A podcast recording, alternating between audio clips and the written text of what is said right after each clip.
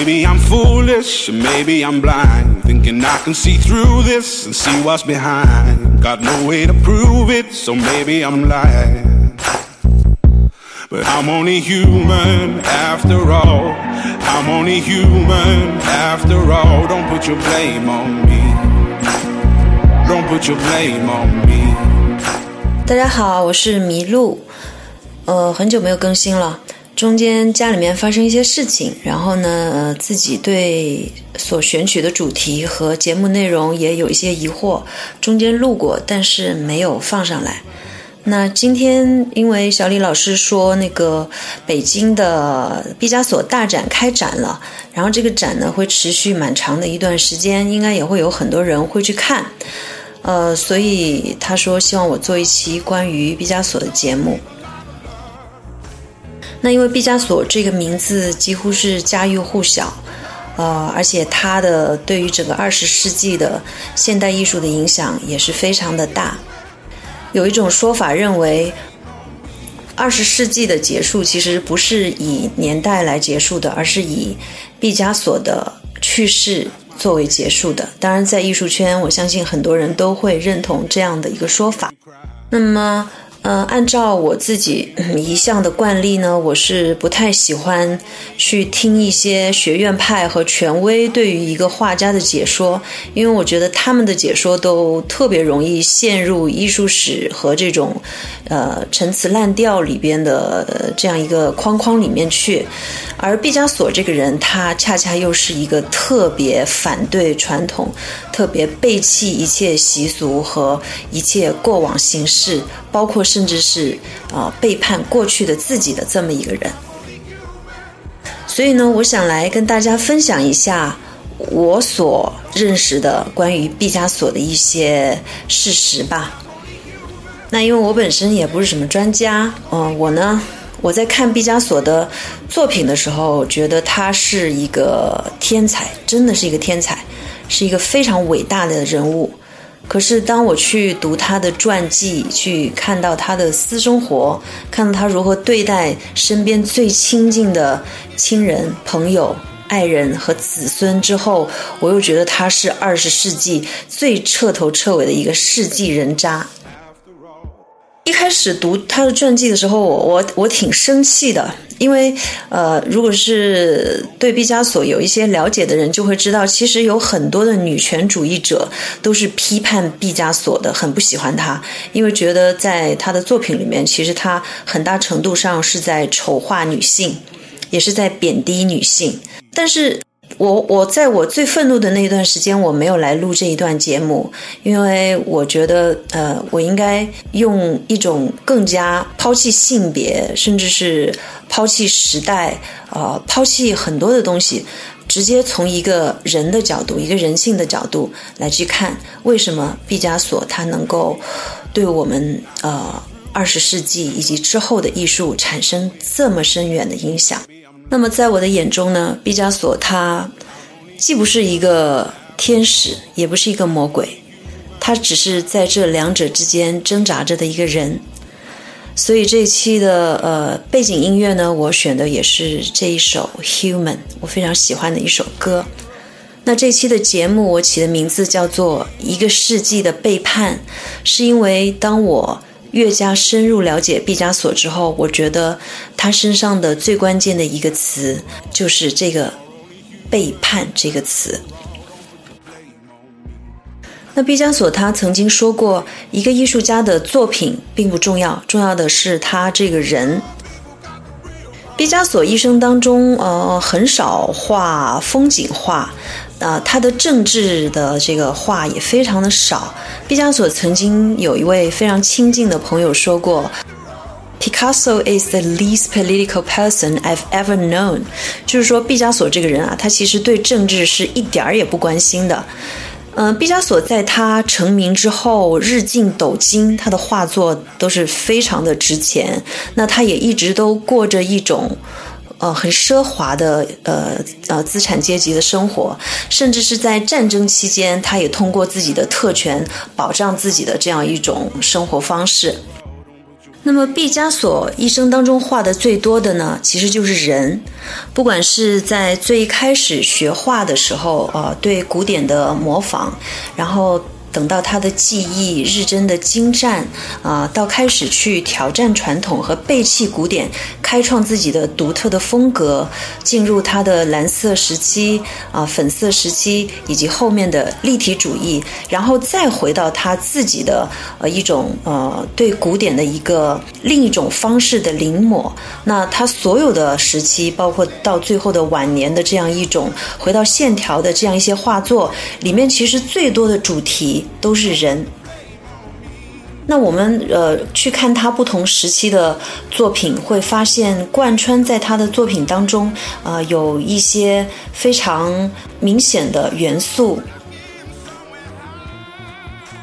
比如说，他对于边缘的人群和弱势群体一直都有着一种关注和怜悯。比如说，他刚刚长成一个青年的时候呢，呃，会经常混在咖啡馆，然后也会跟也会跟朋友去妓院、去花街柳巷里面跟这些妓女去嗯交往。那他呢，也画了很多妓女的图像。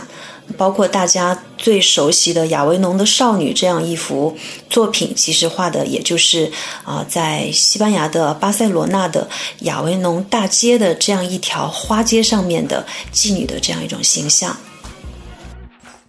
那大家如果去看他蓝色时期的作品的话，就会发现他笔下的这一些穷苦人，不光是被他画出了呃生活的这种贫苦。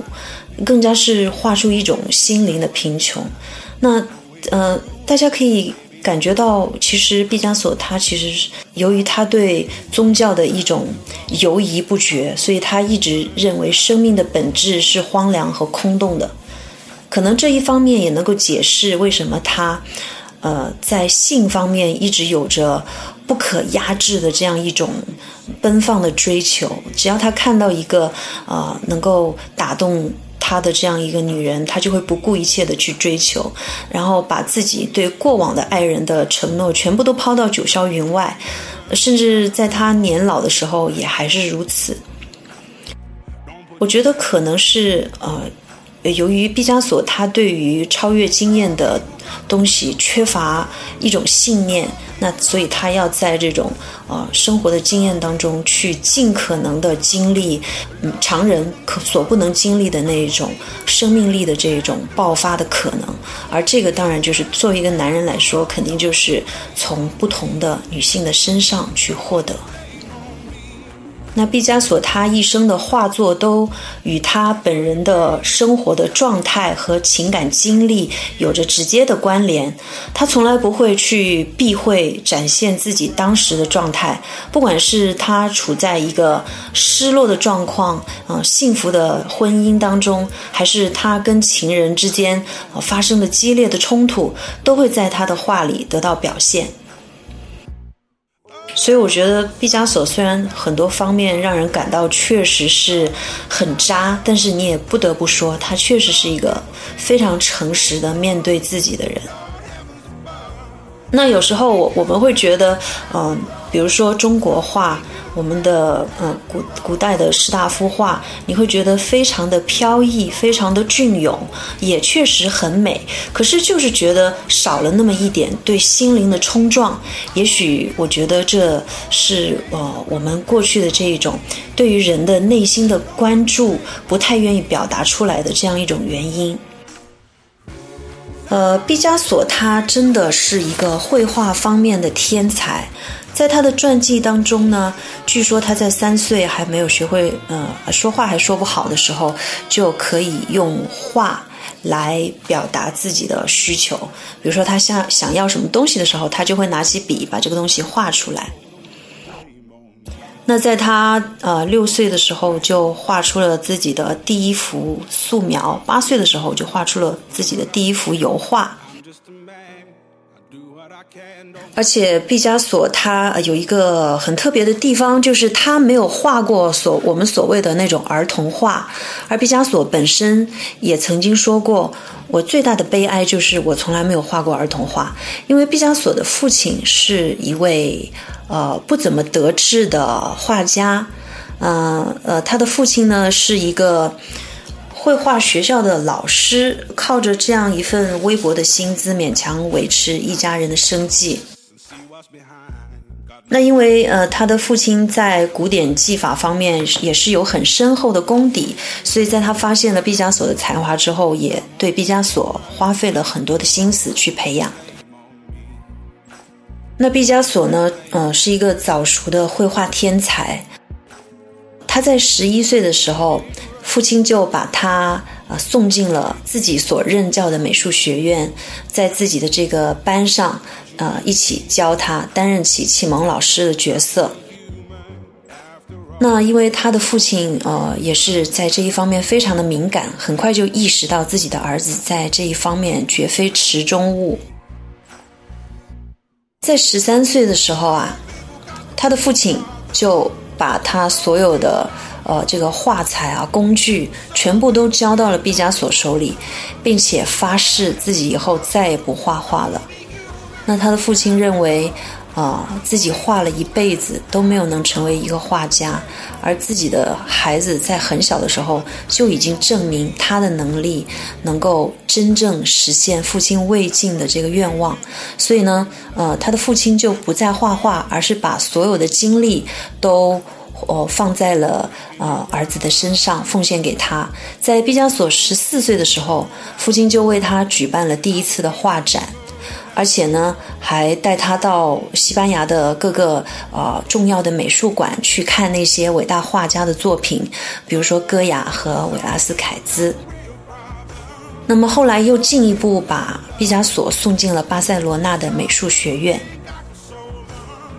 可以说，呃。毕加索在十三四岁的时候，其实就已经完全掌握了学院派所要求的所有的技法。那他到了这个呃巴塞罗那的美术学院之后，就会觉得，哎，我怎么突然从一个在地方上已经引起大家关注的这么一个画家，又变成了一个学生了呢？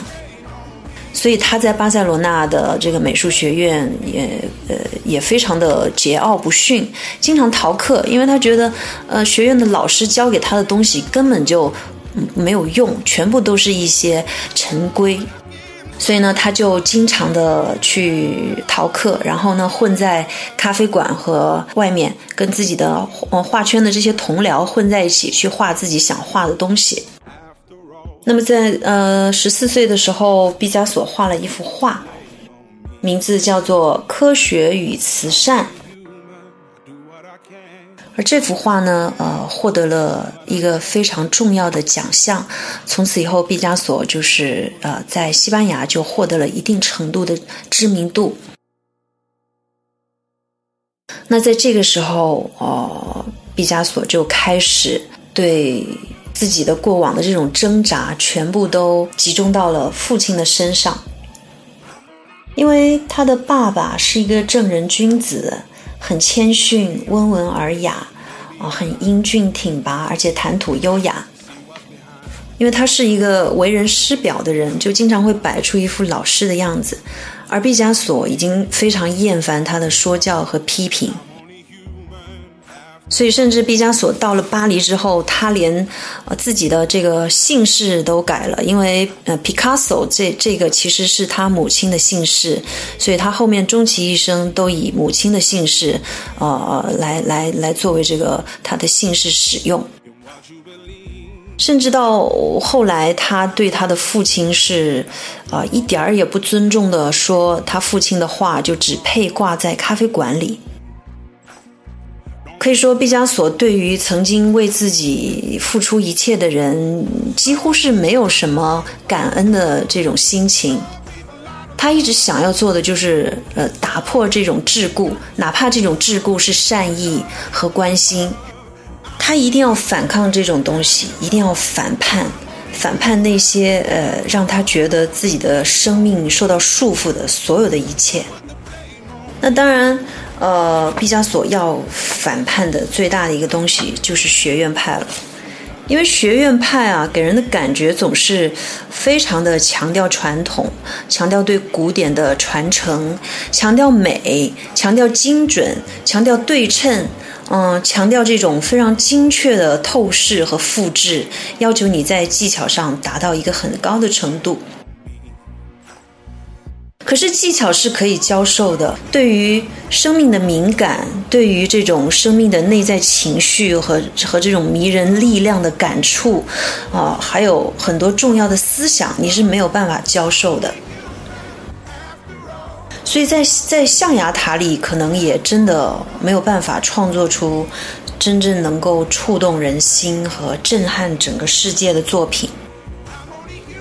那么，我觉得毕加索特别可贵的一个地方，就是虽然他在少年时期他的技巧就已经非常的高超，哦，可以说他可以画出他想画的任何一种类型的东西，而且再加上他啊，因为当时呃他的前辈塞尚和马蒂斯其实都已经做出了一个很好的这种表率。啊，和和这种新的总结啊，所以他在继承他们的这个基础之上，用这种自己的技巧作为基础，啊，始终都没有掉入学院派的这种匠气之中。呃，其实，在电台来讲话有一点。呃，来讲艺术家有点不好讲，因为毕竟是是视觉艺术嘛，但是电台它是一个听觉载体，呃，所以我我我建议大家可以先去看看展，或者说就是对照着啊网上能够找到的一些啊清晰度比较高的复制品或者说画作的照片来看一下，会有一个更加直观的感受。那呃，可能后面我也会想办法用一些新的方式来制作视觉艺术类的节目吧。那今天就暂时还是只能在电台讲一讲。那么大家如果去看毕加索蓝色时期的作品的话，我就会觉得真的是非常的美。我我可以在他的蓝色时期的作品面前站很久很久。他蓝色时期的作品，呃，已经对古典的线条和表达方式做出了一些改变，但是你还是能够明显的，呃，很清楚的看到里边的人物的形态、他们的生活状况，啊，甚至是他们的内心的当时的一些感受。所以，他蓝色时期的作品是非常有文学性的，也很有故事感。你会觉，你看着那幅画的时候，你觉得。哎，这个人背后肯定有一段故事，有一段啊呃伤心的想要诉说的往事，而也会让人产生很多的联想，也会让人直接的感觉到一种比较悲凉的美，但它依然还是美。那在蓝色时期呢，嗯，毕加索他对生命本身的这种悲悯也是展露无遗。那后面，呃，毕加索因为跟呃他的第一任妻子结婚，他的第一任妻子呢是一个俄罗斯的贵族，也是一个芭蕾舞演员。虽然说，据说他的这个舞技并不是非常的高超，但是由于他有贵族身份，而且是一个非常高贵的这样一个呃女人，所以呃跟他呃的呃这个结合呢，也给毕加索带来了。一一段非常幸福的时光。那在那一段时间，毕卡索他画的这个颜色，呃，还有线条都发生了改变，也就进入了毕加索所谓的粉色或者说橙色时期。他的画里依然有贫穷的人，依然有边缘人，依然有少年，但是这个时候呢，会发现他的画中多了一份生机，多了一份希望，不再像蓝色的时期的那个时候那么的忧郁了。那毕加索呃所处的啊这个二十世纪，其实是我们可以说是一个意识形态的世纪吧。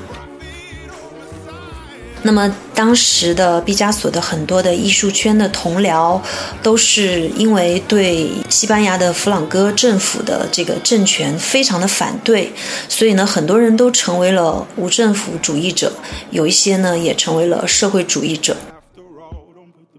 所以他们在咖啡馆里也会经常的呃谈论思想性和政治性的东西。那么，由于二十世纪又是呃人类大踏步的进入现代化的这样一个时间，所以人类的生活方式、人类对自己心灵的关注和人们分析自己的方式都发生了改变。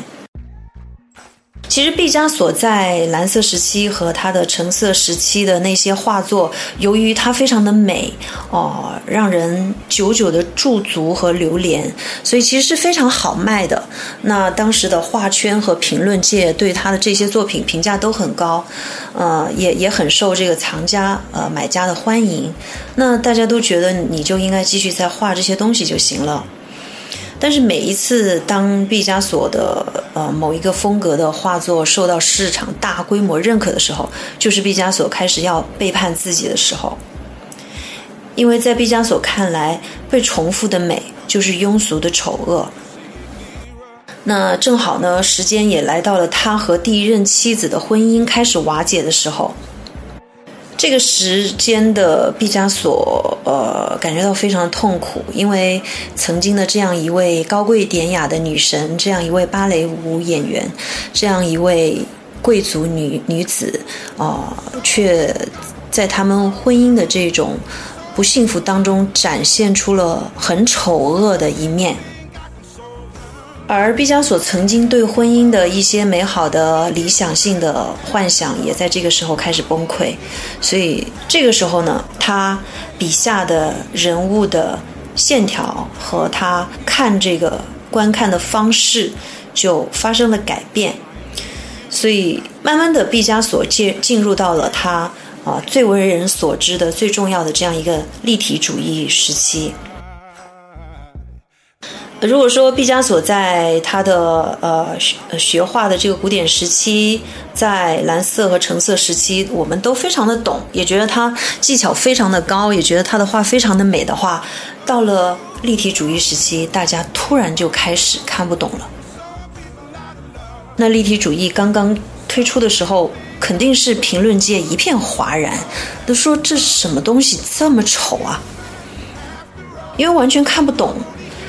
那呃，对于毕加索来说，他所经历的，因呃，因为他在政治上其实是一个流亡者，他因为是反对弗朗哥的右派政权，其实是长期流亡在巴黎的，他是不能够回国的，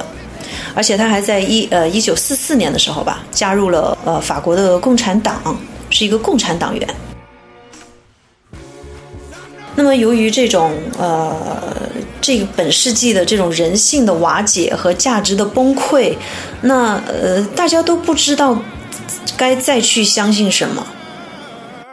因为呃呃，宗教已经老早老早就就退却了，然后呢，渐渐的王权也无法再去统治这个世界，各种政权、各种意识形态、各种统治手段都在变更当中，而且人们呢，由于这种资本主义的发达，呃，渐渐的社会的阶层以及人的生活状态也发生了很大的变化，以前的种种传统价值都在崩溃。那在这样一个情况之下。毕加索笔下的画也开始了一种视觉的切割的革命。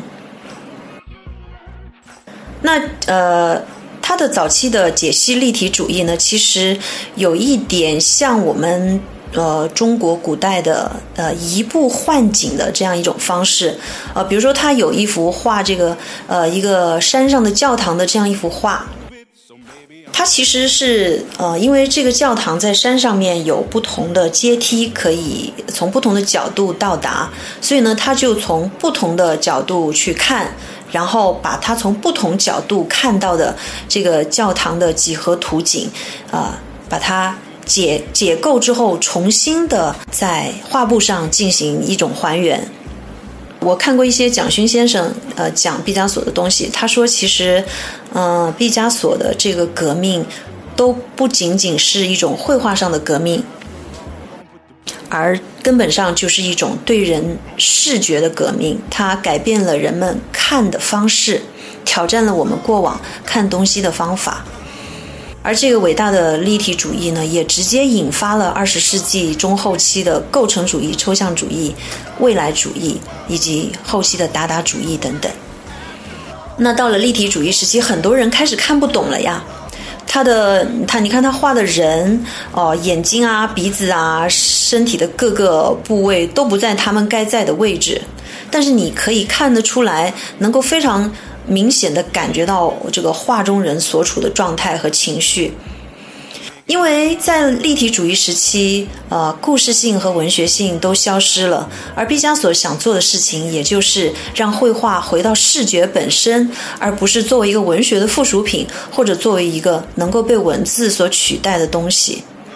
他希望能够用视觉的准确和这种心理经验的准确性去表达自己，嗯，对这个世界的认知。呃，毕加索他非常的尊崇塞尚，呃，他是他称塞尚为现代主义之父。那其实我我们看到毕加索对塞尚的这种几何的图形的传承和发展，也可以说，其实毕加索本身也是创造现代主义的人。我记得有一本书吧，就叫做《毕加索制造现代主义》啊，但是那本书我还没读。可以说，自从毕加索之后，所有的呃现当代的艺术家，没有一个人能够逃脱他的影响。而毕加索这个人的身上，也浓缩了一整个世纪的变更啊，不光是艺术的变更，当然也有社会的变更，以及他本人生活的呃呃种种变化和更迭。其实，关于毕加索呢？嗯，不管是他的作品还是他的生平，还有很多值得去讲的点。由于这个电台的这种传播方式的一个局限，我我我觉得，呃，可能，嗯，我我来分享的更多的是他这个人带给我的一些感受吧。那具体的画作以及呃画作的一些解析呢，其实大家在看展或者说在网上也可以搜到很多的相关资料。啊，当然，我觉得最终还是要靠自己去直直观的去感受。那么，毕加索在他晚年的时候又回到了古典的画法。当然啊，不是简单的重复古典，而是用他自己的方式啊。如果去看他后期的这个古典的作品，就会发现他很有雕塑性，它里边的人体都非常的丰满，非常的有质感，很浑厚哦，让人有一种呃这种看到他把肉体在二维画布上表现出一种三维的这种哦不朽的力量感。我觉得这个可能也是因为他垂垂老矣，然后感觉到生命在流逝，哦，渐渐的变得形容枯槁，呃，年轻的时候丰满的这种身体变得干瘪瘪的，哦，这个时候可能他对于这种嗯生命的这种啊砰砰的这种勃发的感觉又非常非常的眷恋。我在这两个星期里看了很多关于毕加索的资料，呃，也看了很多他的作品，也看了很多哦他的视呃视频的一些资料。嗯，我我觉得他的一个很厉害的地方就是，别说是当初跟他直接有过生活上的关联和来往的这些比较亲近的人，即便是呃我现在这样一个。在他死后，只通过看他的作品来感受他的人，我都会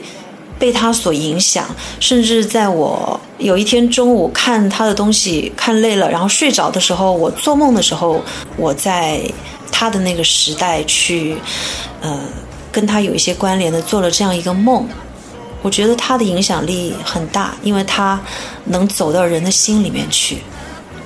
那今天嗯讲的呢，主要就是 毕加索这个人，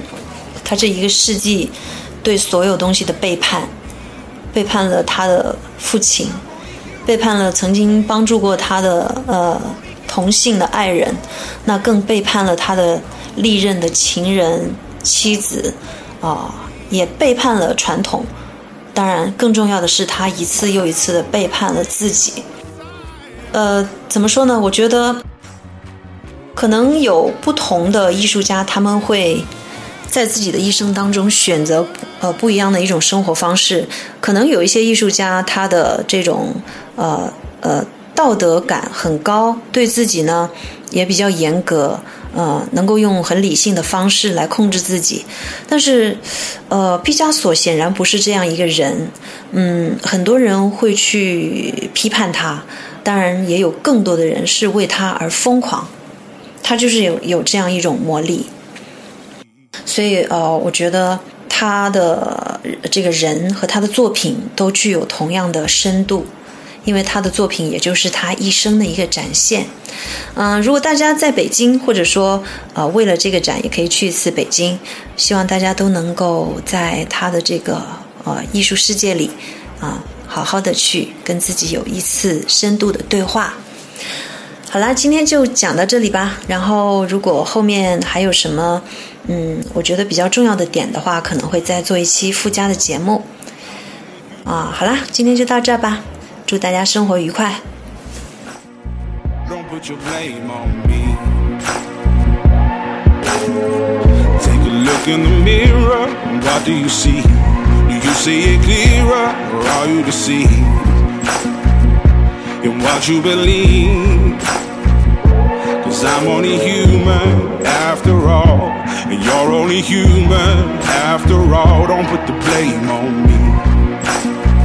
Don't put your blame on me. Some people got the real problems. Some people out of love. Some people think I can solve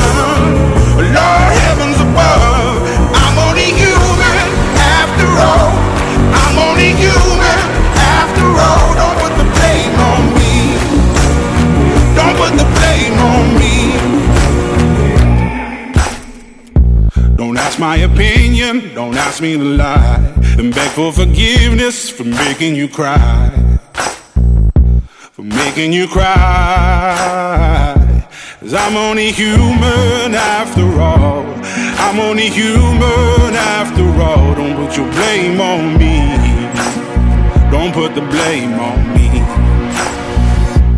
Oh, some people got the real problems.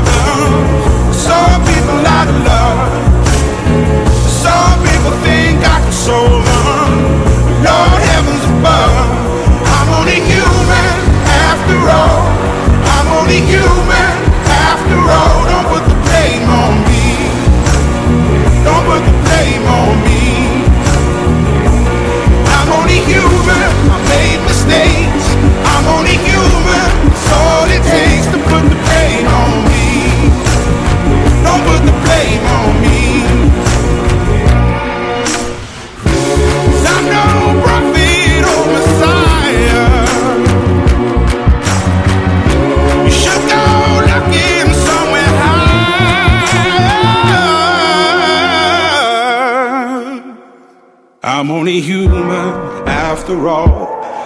Only human after all. Don't put the blame on me. Don't put the blame on me. I'm only human. I do what I can. I'm just a man. I do what I can. Don't put the blame on me. Don't put your blame on me.